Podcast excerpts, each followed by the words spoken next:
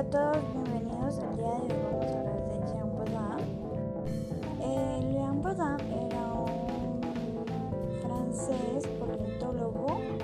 Él también era abogado en Francia y él se le puede llamar como un sabio de, ese siglo XVI por todas las reflexiones que él hizo, eh, donde habían tantas guerras en Europa.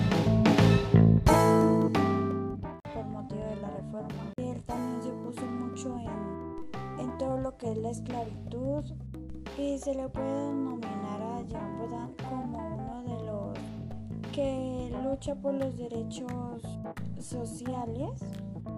Y Jean Baudin también habla de las monarquías absolutas y él también tiene algunas o tiene muchas obras y algunos se trataban sobre las brujas pues porque todo eso del tema de la brujería estaba de moda en esa época y él reflexionó mucho sobre ese tema.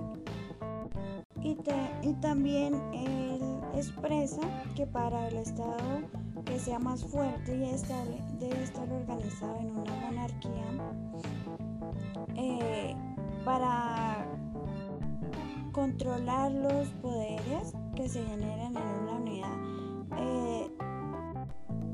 acción eficiente.